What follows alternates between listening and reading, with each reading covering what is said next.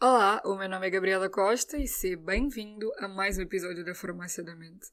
Neste episódio vou fazer um guia de como vocês podem descobrir se têm ansiedade ou não e se já tiverem ansiedade vão descobrir todos os sintomas que ela pode causar. A ansiedade pode se manifestar fisicamente, psicologicamente e no nosso organismo. Então, Muitas pessoas não têm noção da quantidade de sintomas que podem estar associados, além de só eu penso muito e eu tenho ansiedade. Vai muito além disto. Então vamos começar pelos sintomas psicológicos, ou seja, o que é que está na cabeça do ansioso. Primeiramente, o medo. E quando eu digo medo, é o medo de tudo o que pode acontecer, é o medo de tudo dar errado, é o medo de nós não chegarmos a horas, de nós não conseguimos fazer o que temos para fazer e tudo mais. Portanto, é uma sensação constante de que há alguma coisa errada e que nós temos que resolver. Outro dos sintomas é a dificuldade de estar concentrado. E muitas pessoas com ansiedade não sabem o porquê de não se conseguirem concentrar. Mas a verdade é que pessoas ansiosas têm 80% de pensamentos de coisas que não vão acontecer. Portanto, temos sempre imensos pensamentos em excesso.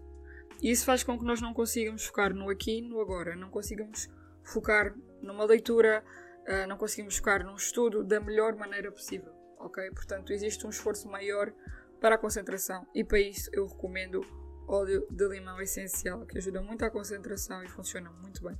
Outro dos sintomas é a falta de controle sobre os próprios pensamentos.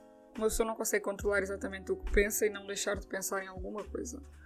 Juntamente com a inquietação e a preocupação exagerada, que também levam às insônias, ou seja, à falta de descanso, à falta de conseguir parar de pensar em alguma coisa, descansar, seja de que maneira for, seja dormir, seja descansar durante o dia e tudo mais.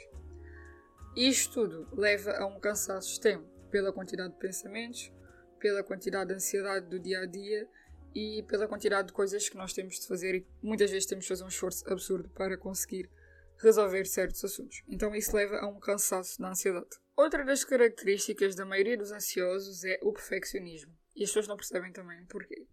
Mas a ansiedade é uma coisa um pouco simples e um pouco complexa. Por um lado, nós, ansiosos, temos ansiedade por coisas que nós não conseguimos controlar.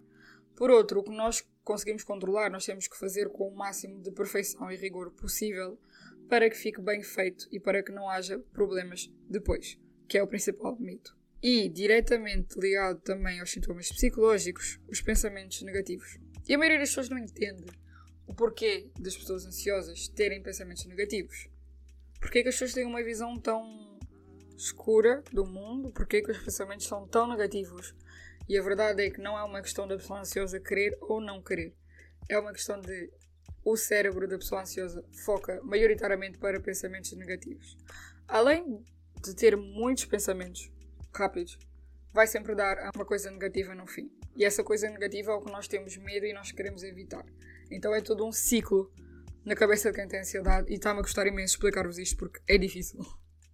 Agora, passando aos sintomas físicos. A ansiedade pode se manifestar fisicamente também, ou seja, nós podemos sentir coisas no nosso corpo associadas à ansiedade, como ondas de calor, calafrios, tremores, espasmos, muitas vezes musculares, boca seca, dores no corpo, e quando eu digo dores é no geral, sensação de desmaio ou tonturas, que muitas vezes tem a ver com o desequilíbrio que nós temos no organismo. Como temos sempre um aceleramento de pensamentos e muitas questões por resolver, isso faz com que possamos ter uma quebra de tensão, por exemplo. Outra das coisas associadas aos sintomas físicos, que é algo mais geral, é o aumento ou perda de peso associados, porque a ansiedade está diretamente ligada ao nosso apetite. Muitas pessoas desenvolvem compulsões por causa da ansiedade e aí sim têm um aumento de peso. E outras, por outro lado, não conseguem comer quando estão ansiosas, portanto acabam por ter uma perda de peso. E isso envolve muita coisa, mas seria muito complexo para abordar neste episódio. Outros sintomas menos comuns é a queda de cabelo, que pode acontecer pelo stress e pela ansiedade principalmente. E o outro sintoma que é muito mais comum e que acontece à maioria dos ansiosos é a tendência de arranhar ou pressionar o próprio corpo. E muitas pessoas não percebem o porquê e eu vou explicar. Hum, quando estamos no útero da nossa mãe, a terceira camada a ser formada é o nosso sistema nervoso e a nossa pele. Por isso existe uma associação direta ao que nós sentimos e à sensação que temos da nossa pele. Portanto, o arranhar ou pressionar pode fazer com que haja uma espécie de alívio momentâneo ao que nós sentimos e que muitas vezes, quando passa a ser muito forte, não é saudável. Portanto, se vocês estão neste nível, peçam ajuda. Por fim, vamos falar dos sintomas orgânicos. São sintomas que realmente acontecem no nosso organismo, no nosso corpo, de quem tem ansiedade.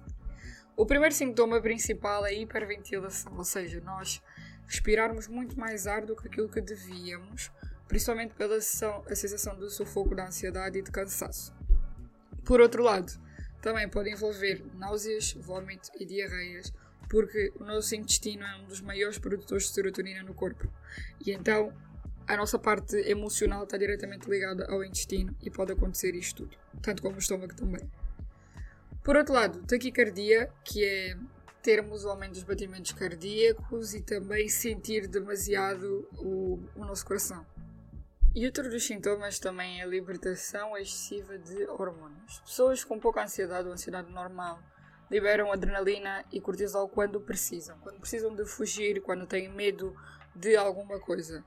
Pessoas com ansiedade libertam muitas vezes estas hormonas em excesso sem realmente terem uma necessidade. Ou seja, o corpo do ansioso produz isto na sensação de eu tenho medo, portanto eu tenho que ter adrenalina para fugir quando eu precisar de fugir. É a sensação de fugir, largar e ir embora. Que é o que basicamente reflete o pensamento dos ansiosos muitas vezes quando estão ansiosos. A pessoa está ansiosa, quer sair de onde está, quer ir embora. E essa sensação está pelas hormonas, portanto, hormonal. Por outro lado, dores como dores de cabeça, dores do estômago, costas e dores musculares. E as pessoas às vezes não percebem porque é que a tensão fica demasiado nas costas, mas é porque quando nós estamos ansiosos temos a tendência a pressionar os músculos do nosso corpo e isso dá dores musculares. Portanto, é involuntário, mas acontece. Por fim, eu vou terminar este episódio por dizer que a importância deste é que muitas pessoas não sabem os sintomas da ansiedade, vão ao médico com nós na garganta, por exemplo, e não sabem que isso tem a ver com a ansiedade. E tem. Precisam de aprender a identificar estes sintomas para perceber que isso tem a ver com a ansiedade e resolvê-los da melhor maneira possível. Portanto, é importante procurar ajuda, buscar terapia. Se vocês identificaram-se com muitos sintomas do que eu disse aqui no podcast, procurem ajuda, procurem um diagnóstico. Isto não é um diagnóstico, isto são os sintomas. E portanto, às vezes é difícil valorizarmos o que sentimos porque é ansiedade, mas é importante valorizarmos, identificarmos os sintomas e vermos como é a melhor maneira de os resolver.